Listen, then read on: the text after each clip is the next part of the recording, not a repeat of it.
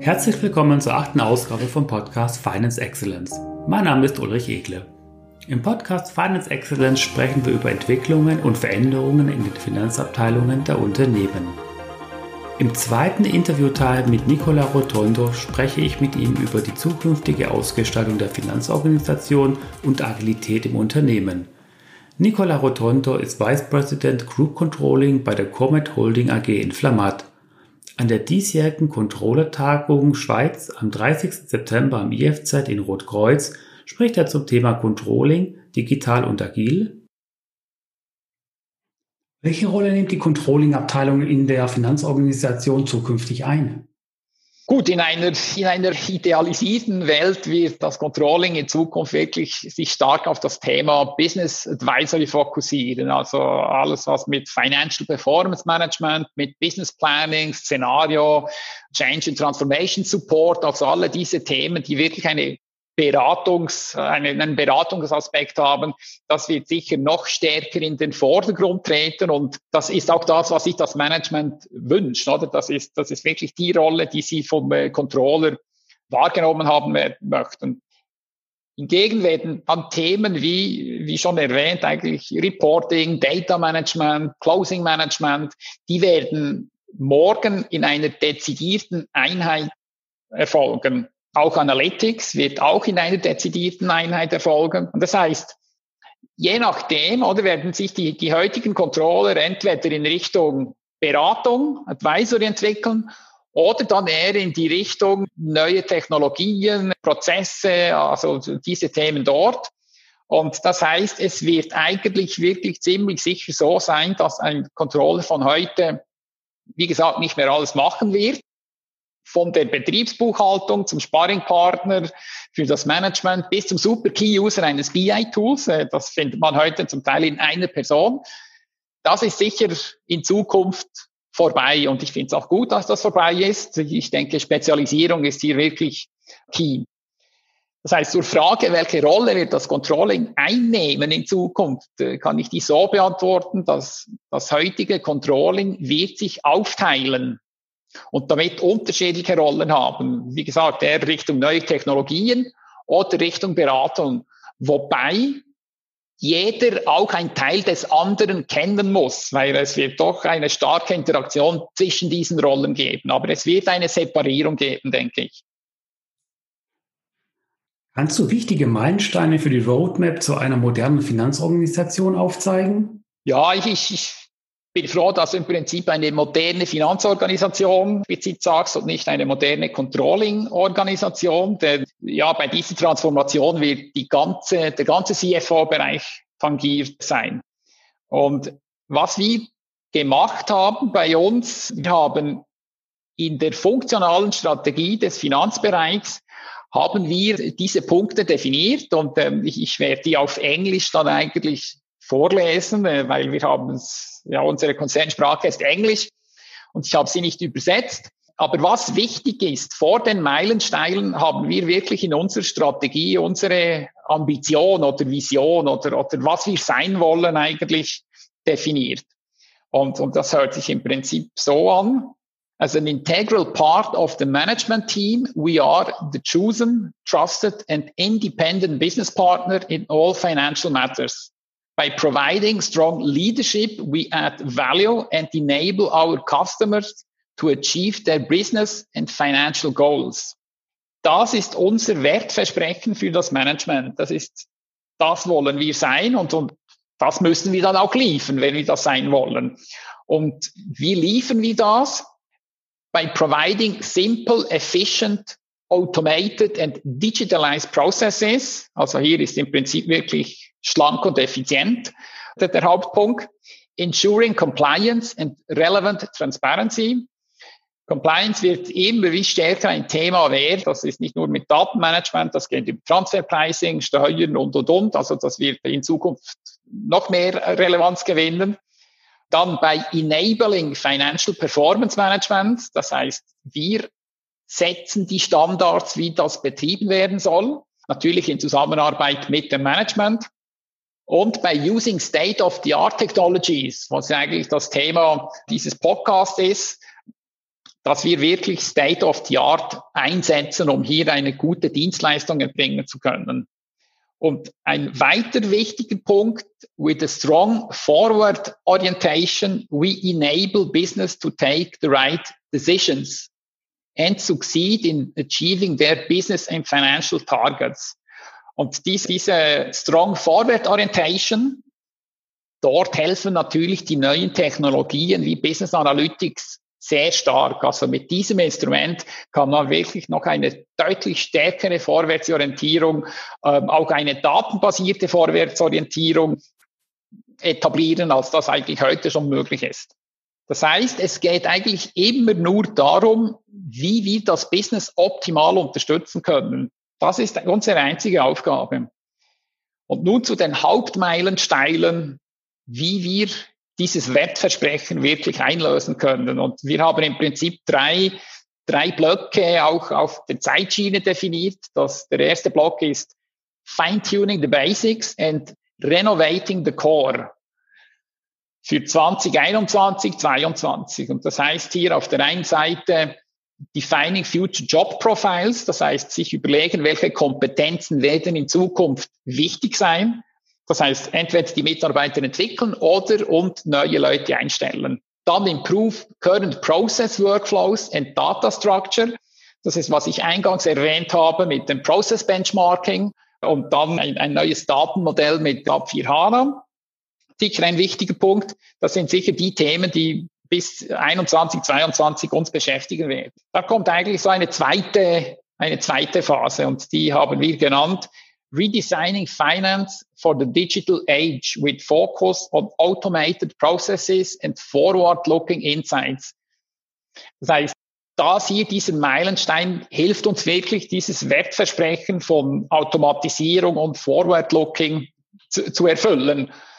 Das hat auf der einen Seite ist das people-driven, das heißt im Prinzip Transitioning of Finance Organization into new roles. Das heißt Business Partnering, Financial Advisory, Data Science und dann aber auch die erste Welle von Finance 4.0. Das heißt, dort dann ab 22, 23 der Einsatz wirklich dieser neuen Technologien stark forcieren.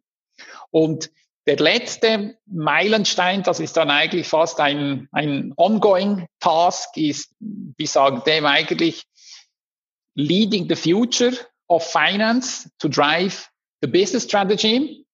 Das heißt, die zweite Welle von Finance 4.0, der Ausbau dieser Technologien und auch das Ausbauen vor allem der Kompetenzen, um diese Technologien zielführend einsetzen zu können und dort wirklich mit einem klaren Fokus auf Data Analytics, Data Engineer und dann nochmals der Aspekt Business Advisory auch nochmal zu stärken. Aber das ist dann, wie gesagt, ein ongoing Task.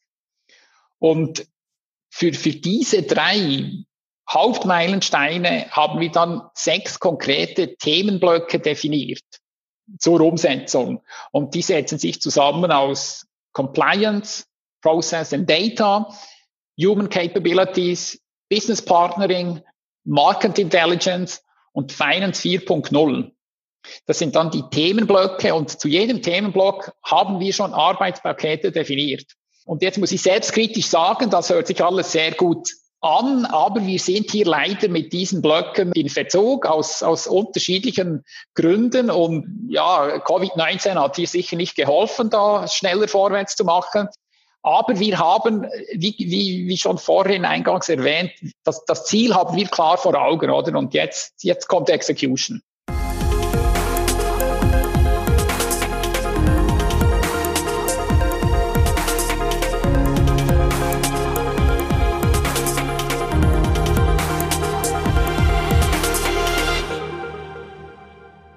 In deinem Referat greifst du das Thema Agilität im Controlling auf. Welche Bedeutung hat Agilität für das Controlling?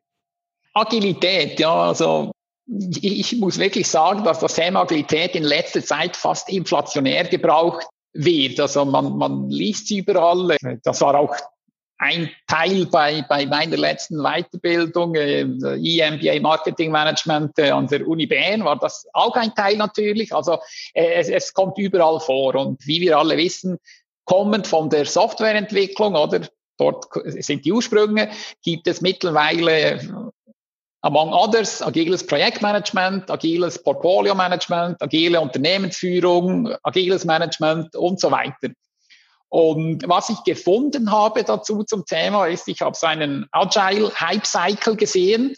Der ist in Anlehnung an diesen klassischen Gartner Tech Hype Cycle. Und dort ist wirklich gut sichtbar, dass das Thema agile Organisation, also nicht agiles Projektmanagement, aber agile Organisation, erst vor ein paar Jahren so richtig auftaucht auf der Kurve und jetzt auf dem Peak ist, was im Prinzip die Definition ist von die Erwartungen zum Thema sind stark überzogen. Das äußert sich eben, wie gesagt, dadurch, dass äh, alles agil sein muss heute. Trotzdem bin ich überzeugt, dass bestimmte Kerngedanken davon erstens sinnvoll und zweitens überdauern werden. Und unterscheiden würde ich darum eigentlich zwei Elemente. Das erste ist Agilität im Controlling und das zweite, der zweite Gedanke ist, wie kann das Controlling Agilität im Unternehmen unterstützen? Also ich würde diese Dinge auseinanderhalten. Das heißt, Agilität im Controlling ist, wenn man das so definieren würde im Sinne von Speed, also Geschwindigkeit, Anpassungsfähigkeit und Kundenzentriertheit, wenn, wenn man das als agiles Mindset definieren würde, dann, dann, dann gewinnt das im Controlling sicher auch klar an Bedeutung, weil die Forderung ist dabei klar. Wir müssen sowohl bei den Standardprozessen, aber eigentlich noch fast wichtiger bei, bei Ad-Hoc-Anfragen des Managements zeitnah unterstützen können und nicht sinngemäß sagen, ja, dazu brauche ich mal eine Woche, bis ich das durchanalysiert habe. Die Zeiten sind vorbei. Also, beziehungsweise der Kunde kann damit nicht umgehen, der will, der, der will zeitnah etwas, oder? Also Speed. Dann kann man auch sagen, wir müssen anpassungsfähiger werden. Das ist, denke ich, auch klar. Da gibt es verschiedene Beispiele, die man nennen könnte. Oder ein Beispiel, wenn man Prozesse oder Reportings eingeführt hat, ja, da muss man trotzdem bereit sein, die wieder anzupassen und wieder anzupassen. Und zwar wirklich je nach Kontext äh, im Sinne einer, einer Iteration, oder? Also was dem agilen Projektmanagement eigentlich entnommen werden kann. Das heißt, auch für uns im Controlling gilt eigentlich das Stichwort Prototype, Inspect and Adapt. Das heißt, das 20-seitige Konzept, bevor irgendetwas angepasst wird oder eingeführt wird, das, das ist vorbei. Oder heute, heute muss es schnell gehen. Also auch hier wieder Speed und dann immer wieder äh, bereit sein, eben iterativ Dinge anzupassen. Der letzte Punkt, den ich noch genannt habe, bezieht sich rund um das Thema Kundenzentriertheit. Und wir müssen immer wirklich aufpassen, dass wir das nicht verlieren aus den Augen, weil klar, der Controller hat, wie man so schön sagt, eine, eine starke informelle Macht in der Organisation. Aber am Ende des Tages müssen wir wirklich immer klar vor Augen haben, was unser Daseinszweck ist. Wir sind als unterstützende Funktion für das Management da, nicht umgekehrt. Das heißt, wir definieren zum Beispiel KPIs oder Planungsprozesse nicht als Selbstzweck oder um uns zu verwirklichen, weil wir das äh, besonders toll finden, sondern es muss immer zielgerichtet sein. Und das können wir nur tun, wenn wir mit dem Management, also mit unseren Kunden, in einem starken und kontinuierlichen Dialog stehen. Wichtig ist also, wie man sagt, have a seat at the table. Der Controller muss mittendrin sein. Das heißt, er, er muss sich aktiv einbringen, er muss initiativ sein und ohne jetzt da zu lang werden zu wollen und eigentlich die anderen typischen Schlagworte, die das gute Business Partnering definieren. Also gutes Business Partnering hat immer Kundenzentriertheit als Folge. Das heißt, wenn der Kunde uns nicht nur als einen soliden Service Provider wahrnimmt, sondern wenn er uns als Berater wahrnimmt und bei Entscheidungen, die er treffen muss, wenn, wenn sein erster oder zumindest sein zweiter Gedanke der ist, dass er sich fragt, was würde wohl mein Controller da hierzu sagen, oder? Dann sind wir, denke ich, punkto Zentriertheit einen guten Schritt vorwärts gekommen. Dann, dann sind wir wirklich, dann ist unsere Meinung wirklich gefragt. Und das zweite Element ist zu fragen, wie das Controlling Agilität im Unternehmen unterstützen kann. Und dabei gibt es x verschiedene Dimensionen, die man betrachten könnte. Und ich, ich beschränke mich hier im Folgenden nur auf die Unternehmensplanung, die ein Kerngebiet des Controllings ist und in vielen Unternehmen das ganze Management für eine bestimmte Zeit zumindest halb lahmlegt. Das heißt, das ist meistens so im September, Oktober wird das halbe Management oder das ganze Management teilweise lahmgelegt, um was? Um das Budget zu erstellen oder das Jahresbudget. Und ja, je nach Unternehmen ist das überhaupt nicht mehr zielführend, weil ausgehend vom, vom dem, was ich schon erwähnt hatte, weiter oben, oder? Es gilt auch für die Unternehmensführung, die Themen Anpassungsfähigkeit, Speed, ist auch für das ganze Unternehmen wichtig. Das heißt, in einer, in einer VUCA-Welt ist im Prinzip Agilität und Flexibilität der, der Unternehmensleitung zwingend notwendig, um die Steuerung eigentlich kontinuierlich anpassen zu können. Das heißt, für die Planung ist das im Prinzip, muss man das sich so anschauen, dass die Art und Weise der Planung sich verändern muss. Wie gesagt, ein, ein Jahresbudget ist da nicht zielführend. Das heißt, anstelle von genauen Plänen wird eher mit Bandbreiten gearbeitet, welche ständig mit neuen Erkenntnissen angepasst werden und die Basis für die Umsetzung der Vorhaben bildet. Das heißt, die Planungs-, Steuerungs- und Informationssysteme sind entsprechend anzupassen. Der relevante Planungshorizont wird kürzer und die Bedeutung von diesen jährlichen Budgets wird wirklich an Bedeutung verlieren. Und da hier dazu das Stichwort Beyond Budgeting, wo ich dann noch gleich etwas dazu sagen werde. Aber das ist wirklich das Thema. Weg von den Budgets. Das heißt, der Controller muss lernen, mit, mit erhöhter Unsicherheit umgehen zu können. Wenn bestehende Geschäftsmodelle oder Elemente davon digital transformiert werden oder auch wenn sich der Kontext radikal verändert. Und das erleben wir ja in den letzten Monaten live, wie sich der Kontext radikal verändert hat. Nun vielleicht, wie gesagt, zum Punkt Unternehmenssteuerung mittels Beyond Budgeting. Wir bei der Comet haben uns im Jahr 2012 vom traditionellen Budget wirklich verabschiedet und zwar mit Freude davon verabschiedet und arbeiten nur, also nur in Anführungszeichen mit rollierenden Forecasts, welche wir alle drei Monate erstellen für die jeweils kommenden fünf Quartale. Das heißt, wir planen immer fünf Quartale in die Zukunft, nicht bis zum Jahresende, not to a wall, weil ja, das Leben endet nicht im Dezember, sondern immer fünf Quartale rollierend. Und das machen wir nur auf der Stufe Division. Wir haben drei Divisionen und auf der Stufe machen wir die Pläne. Das heißt, wir haben weder Plandaten für zum Beispiel Kostenstellen, wir haben auch keine Plandaten für die Ländergesellschaften. Und bei der Erstellung der Planung sind nur sehr wenige Personen involviert. Das ist auch ein, ein weiterer Vorteil. Natürlich mit dem Kernstück der Umsatzplanung, weil am Ende des Tages steht und fällt alles mit dem Umsatz. Das heißt, den planen wir schon genau. Aber der Rest eigentlich nicht. Ohne jetzt zu tief in diese Details zu gehen, kann man sagen, dass wir mehrere Ziele erreicht haben mit dieser Art der Planung. Und zwei davon sind sicher, dass einerseits haben wir die Planung entbürokratisiert. Das heißt, wir legen nicht das Management lahm für, und zwar das ganze mittlere und obere Management lahm für die Planung, haben andererseits aber auch in kurzen Zyklen immer eine aktualisierte Sicht, wie sich das Geschäft entwickeln wird für die nächsten fünf Quartale. Das heißt, damit können wir eigentlich immer unsere Steuerung anpassen. Und für uns ist das ein wichtiger Aspekt. Als Beispiel, wir sind in den letzten sieben Jahren um 100 Prozent gewachsen. Das ist eigentlich massiv. Und planen das Gleiche bis 2025. Nochmals eine Verdoppelung.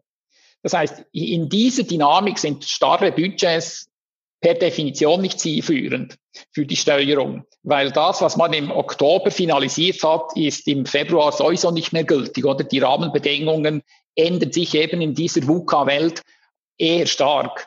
Und bei uns sogar noch umso mehr, da wir als Beispiel in sehr volatilen Märkten tätig sind wie der Halbleiterindustrie, die per Definition noch volatiler ist als die anderen schon ohnehin volatilen Märkte. Das heißt, diese Art von Planung unterstützt die Führung immer flexibel und zeitnah steuern zu können.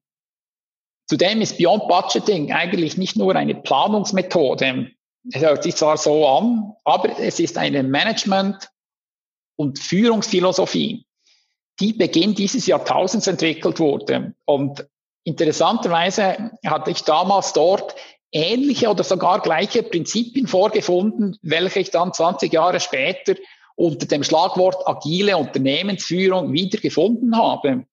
Und also zum Teil sind die wirklich äh, fast eins zu eins identisch, oder? Äh, Vertrauenskultur und Eigenverantwortung der Mitarbeiter, kurze Planungszyklen, äh, iteratives Vorgehen und weitere. Das heißt, auf den Punkt gebracht, agile Unternehmensführung erfordert Beyond Budgeting, beziehungsweise geht nicht mit starren Budgets. Dabei kann natürlich die Technologie, was ja auch ein Thema dieses Podcasts ist, ähm, natürlich stark unterstützen, wie zum Beispiel durch diese eingangs erwähnten automatisierten und regelmäßigen Forecasts mittels Predictive Analytics.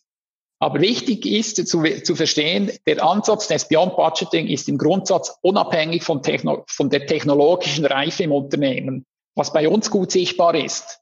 Die Forecasts sind zwar noch weit davon entfernt, äh, automatisiert und mittels Analytics angereicht zu sein, aber, und das ist der wichtigste Punkt, sie sind regelmäßig und, und, und auf das kommt es an.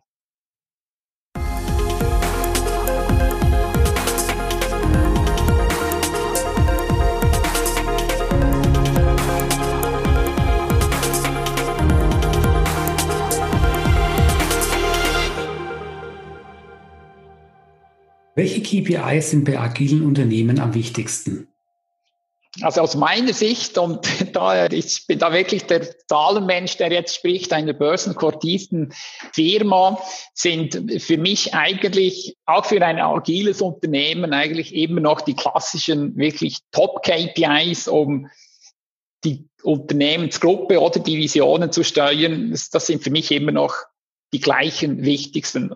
Top-KPIs, die wir heute schon haben, das heißt Umsatzwachstum, EBITDA-Marge als Indikator für die Profitabilität und dann eigentlich am wichtigsten den Return on Capital Employed als Indikator für die Rentabilität. Weil ich denke, die Ansprüche des Kapitalmarkts an die Firmen, die ändern sich meiner Meinung nach nicht. Und zwar unabhängig davon, ob eine Firma nun agil oder traditionell geführt wird. Denn Führung ist ja nur ein Mittel zum Zweck. Und der Zweck aus Investorensicht ist, und das hört sich profan und eindimensional und wirklich zahlenlastig an, aber der Investor, der hat eigentlich hauptsächlich den, den einen Zweck an die Firma und das ist wirklich die Wertsteigerung der Firma. Und darum gilt es auch, diese KPIs zu messen, die das am besten darstellen.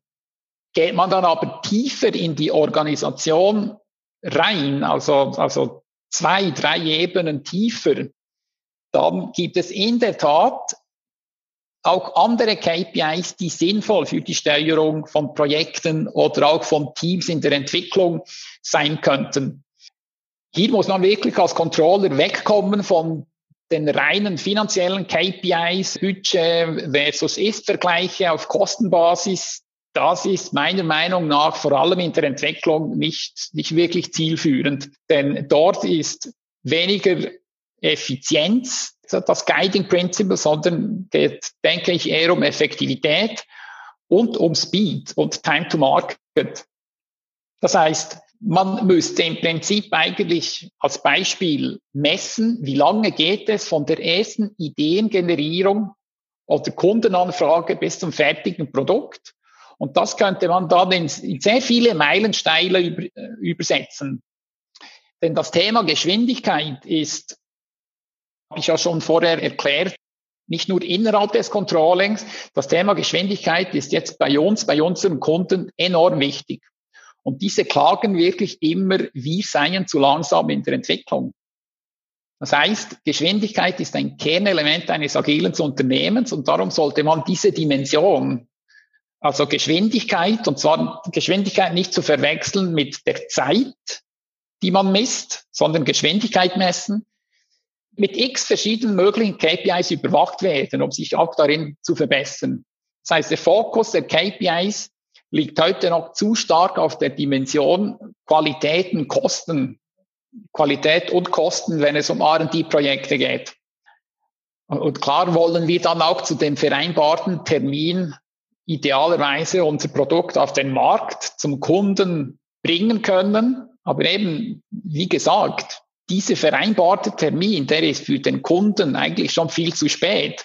Und für ihn hat es nicht einen großen Mehrwert, wenn wir das diese, wenn wir dann uns an diese lange Lead Time gehalten haben. Dann haben wir zwar das, haben wir zwar das Projekt on time geliefert, aber eben zu langsam. Und das ist effektiv ein Unterschied. Dann könnte man sich im Prinzip auch weitere KPIs vorstellen rund um das Thema Kundenzentriertheit. Das denke ich wichtig, weil das ist ein Frühindikator, um Defizite zu erkennen, die wir dann im Controlling erst zu einem späteren Zeitpunkt im KPI-Umsatzwachstum wiedererkennen würden. Also grundsätzlich, ohne dass ich hier eine abschließende Liste geben kann zu den verschiedenen KPIs, macht es sicher Sinn, in, die in irgendeiner Weise so zu definieren oder festzulegen, wo agiles Verhalten gemessen werden kann. Also wie beispielsweise eben Geschwindigkeit, Anpassungsfähigkeit und Kundenzentriertheit. Das heißt, womöglich sogar messbar machen, wobei das messbar, das muss nicht wirklich orthodox verstanden werden. Es reicht zum Teil auch aus, wenn man Dinge regelmäßig beobachtet und, und beschreibt. Und aus denen kann man auch Schlüsse ziehen. Also es müssen nicht immer quantifizierte KPIs sein, sondern Parameter, die man eigentlich auf dem Radar haben soll. Das ist eigentlich der Punkt. Das heißt, auf den Punkt gebracht, für mich die Top-KPIs bleiben dieselben auf der ersten und zweiten Unternehmensstufe. Aber dann darunter sollte man wirklich eine ganze Reihe von nicht finanziellen KPIs einführen, um wirklich das Thema agile Unternehmensführung besser monitoren und steuern zu können damit, ja, habe ich im Prinzip das Thema Agilität, soweit es mir möglich ist, abgedeckt und ich, ich hoffe dann eben am, im September die Möglichkeit zu haben, das noch als einen anderen Blickwinkel darlegen zu können. Vielen Dank für deine Ausführungen zum Thema Finanzorganisation und agiles Controlling. Ich freue mich sehr auf dein Referat an der Kontrolletagung Schweiz am IFZ in Rotkreuz am Mittwoch, 30. September 2020. Vielen Dank.